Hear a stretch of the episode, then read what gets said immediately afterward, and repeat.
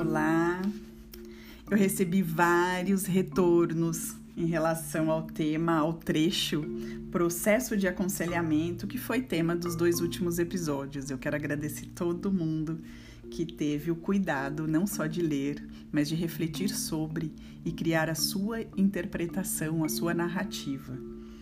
Entre os comentários, acho que o primeiro deles, que foi logo pela manhã, uma colega comentou que para ter, para que esse momento, né, esse processo aconteça, um outro comportamento precisa ser despertado em cada um de nós.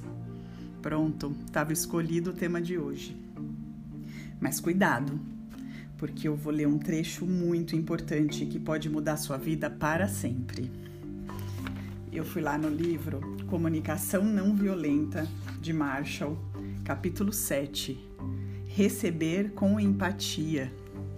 Mas ele fala uma coisa que vai além da empatia, ou que vem antes da própria empatia.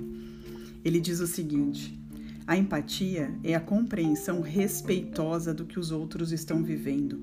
O filósofo chinês Xuang Tzu afirmou que a verdadeira empatia requer que se escute com todo o ser. Ouvir somente com os ouvidos é uma coisa, ouvir com o intelecto é outra. Mas ouvir com a alma não se limita a um único sentido, o ouvido ou a mente, por exemplo. Portanto, ele exige o esvaziamento de todos os sentidos. E quando os sentidos estão vazios, então todo o ser escuta. Então, ocorre uma compreensão direta do que está ali mesmo diante de você, que não pode nunca ser ouvida com os ouvidos ou compreendida com a mente.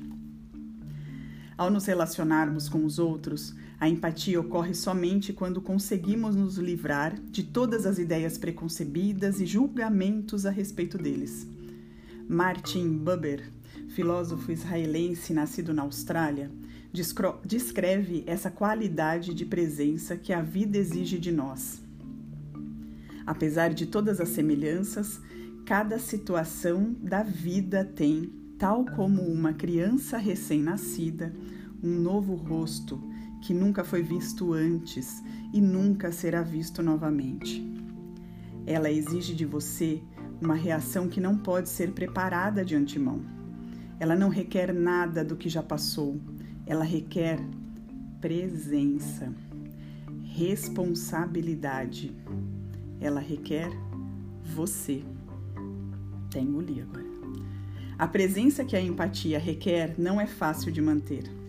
A capacidade de dar atenção a alguém que sofre é uma coisa muito rara e difícil. É quase um milagre.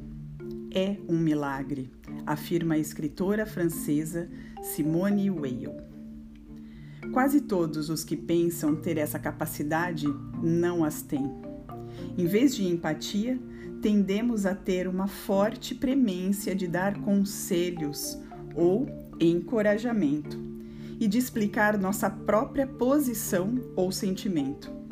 A empatia, por outro lado, requer que se concentre plenamente na atenção na mensagem da outra pessoa Damos aos outros o tempo e o espaço de que precisam para se expressarem completamente e sentirem-se compreendidos.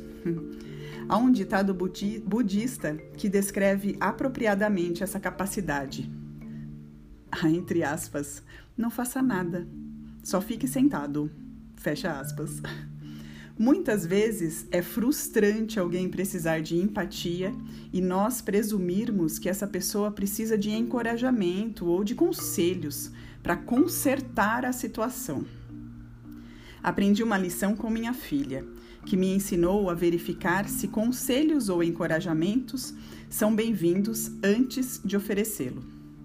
Um dia ela estava se olhando no espelho e disse: Sou feia como um porco. Você é a criaturinha mais linda que Deus jamais, jamais pôs, pôs na face da terra, declarei. Ela me lançou um olhar de exasperação e exclamou: Ô oh, pai! e bateu a porta ao sair do quarto. Mais tarde compreendi que ela estava querendo alguma empatia. Em vez de meu encorajamento na hora errada, eu poderia ter perguntado: Você está se sentindo decepcionada com a sua aparência hoje? Vou continuar só mais um pouquinho. Ele fala também de uma outra autora que identificou alguns comportamentos comuns que nos impedem, é nos impedem de estar presentes o bastante para nos conectarmos aos outros com empatia. E ela descreve cada um desses comportamentos que impedem, vou repetir, hein? É negativo. Eles impedem de estar presentes. O primeiro é aconselhar. Acho que você deveria. Por que é que você não faz assim? o segundo, competir pelo sofrimento. Isso não é nada, espere até ouvir o que aconteceu comigo. Educar. Isso pode acabar sendo uma experiência muito positiva para você se você pensar. Esse é muito eu. Consolar. Não foi sua culpa, você fez o melhor que pôde.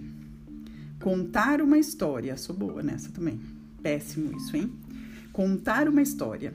Isso me lembra uma ocasião. Encerrar o assunto. Anime-se, não se sinta mal por isso. Solidarizar-se. Oh, coitadinho. Interrogar. Quando foi que isso aconteceu? Explicar-se. Eu teria telefonado, mas. E por último, ela descreve o corrigir. Não foi bem assim que isso aconteceu. Acho que eu paro por aqui por hoje. É muita informação. E por que, que é um mundo sem volta? Quantas vezes, hein? Será que de fato a gente tem uma escuta ativa e estamos de fato presentes de alma para alguém? Mais uma dica.